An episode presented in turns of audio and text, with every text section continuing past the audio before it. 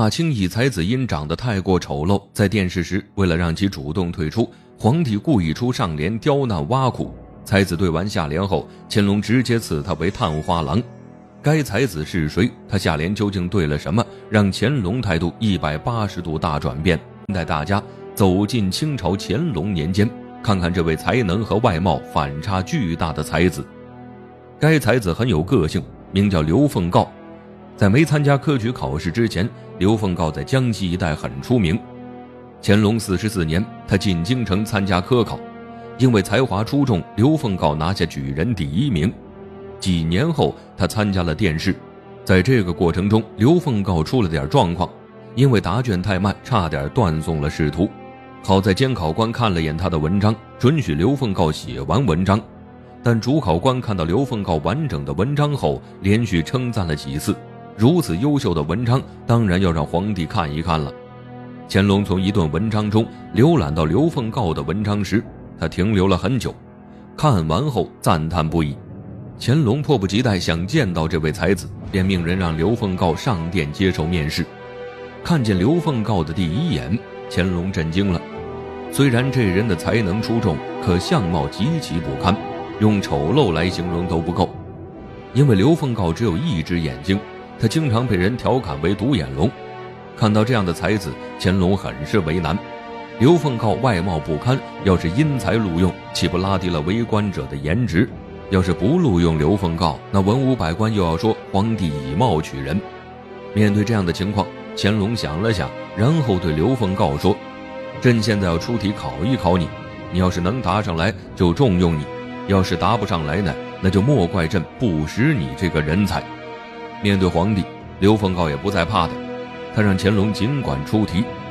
乾隆沉思片刻后，说出一个上联：“独眼不登龙虎榜”，意味着刘凤告要接出下联。乾隆的上联带有讽刺意味，是在告诉刘凤告，这样的外貌就不要想高中了。听完上联呢，刘凤告知道了乾隆的用意。但他不是轻易放弃之人。思考片刻后，刘凤告对出了下联：“半月依旧照乾坤。”这里面的意思是，皇帝你不要因为外貌取人，虽然我是独眼，依然能够帮你分担治理天下的重担。乾隆听完，对刘凤告有了改观。这下联对照工整，表达的意思大胆却有分寸。乾隆一下就来了兴趣，他立马又出了一联：“言道。”东起明西长庚，南击北斗，朕乃摘星汉。刘凤告听完，立马给出了下联。他言道：“春牡丹，夏芍药，秋菊冬梅，臣是探花郎。”下联一出，乾隆满足的笑了。他称赞了刘凤告一番。乾隆嫌弃刘凤告其貌不扬，为何又赐他探花郎？乾隆大喜，因为刘凤告已经对出了探花郎，就赐他为这次的探花。刘凤告机智一连，就让自己成了探花郎，不愧是清朝有名的才子。刘凤告入朝为官后，乾隆一直都很器重他，他们经常斗联。刘凤告的才学每次都能让乾隆大开眼界。在乾隆朝，刘凤告备受赏识，但在嘉庆一朝，刘凤告就没有那么幸运了。嘉庆刚掌控大权时，对刘凤告还比较客气，将其调往了山东，主管当地的学政。在山东任职四年后，刘凤告准备回京城述职，他的学生铁宝与之情谊深厚，专门从外地赶来为他送行。铁宝还举行了送行宴。刘凤告临走前，看着大明湖的景色，他有感而发，即兴作了一联，上联是“四面荷花三面柳”，下联为“一城山色半城湖”。这对联将大明湖的景色描绘得栩栩如生。至今为人熟知，可见刘凤告的才华不是说说而已。要是刘凤告不回京城，他应该能安稳度过余生。回到朝廷后，直肠子的刘凤告得罪了一些人，尤其是那些有权有势的宦官，他们处处针对刘凤告，还在皇帝面前谗言，害刘凤告吃了不少苦头。而且这些宦官有机会就挖苦刘凤告，就连出宫办个差事，一路上没消停过。刘凤告身边的宦官一直问个不停，言语中带着不屑和讽刺。刘凤告在街上走着，因为眼神不是很好，撞到了街边的灯笼。就在刘凤告停下来道歉查看时，身边跟着的宦官边笑边说：“刘探花可得小心点随后啊，宦官出了一个带有侮辱性的上联：“独眼龙打灯笼，灯笼照着独眼龙。”刘凤告听了十分生气，他最讨厌别人调侃他的外貌。正当刘凤告要反击时，宦官不小心踩空了，还摔了个狗吃屎，最后还扭到了脚。刘凤告见状，立马反击。他学着宦官的语气说出了下联：“老宦官小心点，这可真是跛脚鸡。”宦官摔了一跤，心中的气还没消散完，刘凤告的下联直接让他气炸了。想要和刘凤告耍嘴皮子，也不看看自己肚子里有多少墨水。宦官的所作所为让刘凤告很是不爽。一次，他喝醉酒，写了一首抒发情绪的诗，诗中有两句很敏感，叫做“山高皇帝远”。人少畜生多，正是这句诗让刘凤告坠入了深渊。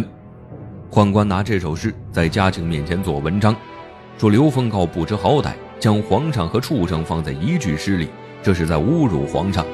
再加上刘凤告为官过程中被人举报了，说他作为督学私下帮人修改试卷。刘凤告真的帮人修改了试卷吗？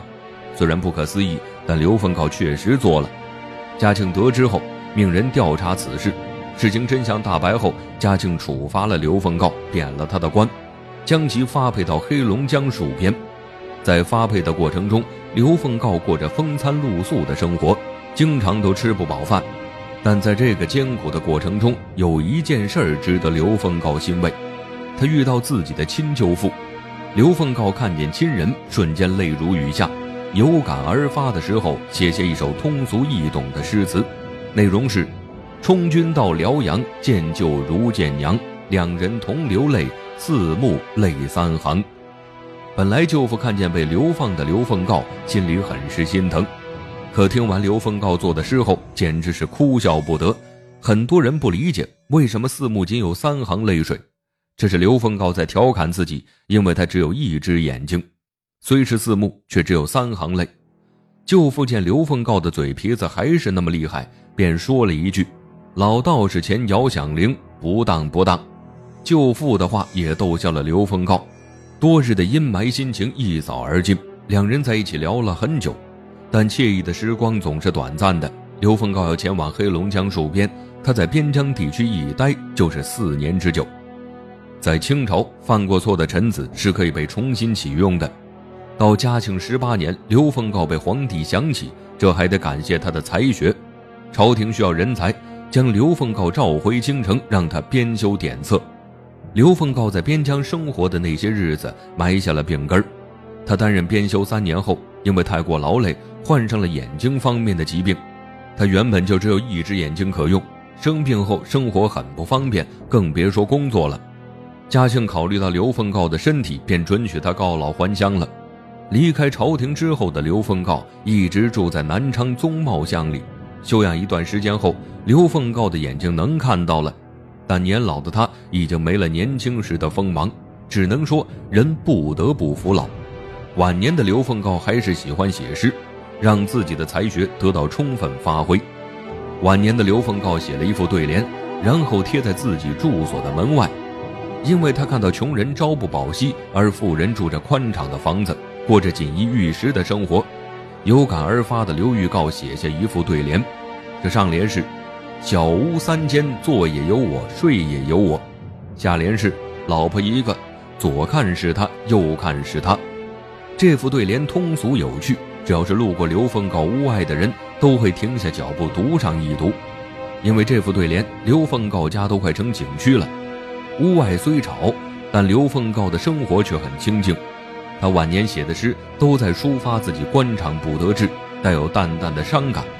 刘凤告的一生虽然有不如意的时候，但他的才华是很多人都羡慕不来的。他做的诗和对联至今被人传唱着。